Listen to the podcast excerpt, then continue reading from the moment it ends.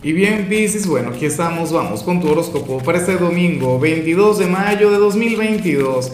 Veamos qué mensaje tienen las cartas para ti, amigo mío.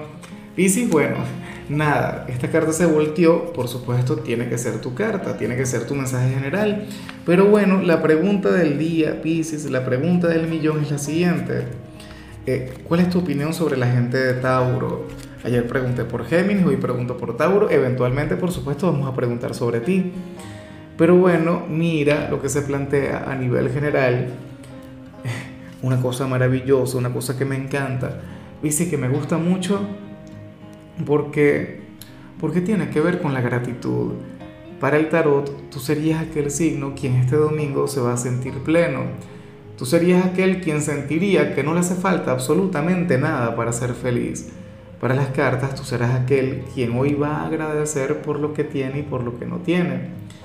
Yo sé que hay gente que me va a decir, bueno, Lázaro, te volviste loco, yo lo que tengo son carencias, a mí me falta esto, me falta lo otro, no sé qué, eso no es así, te equivocaste.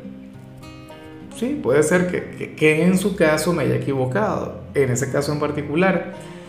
Y sería lamentable porque la gente que fluye de esa manera es la que, la que nunca cosecha nada esa es la gente a quien el universo nunca le recompensa, nunca el porqué. O sea, porque lo que hace es decretar lo malo. ¿Ves? Lo que hace es manifestar lo negativo. Entonces, cuando fluimos desde la gratitud, cuando conectamos con esa energía tan bonita, entonces es cuando comienzan a ocurrir las cosas, es cuando comienzan a suceder eventos maravillosos, cuando, cuando el, el, creador nos comienza a bendecir.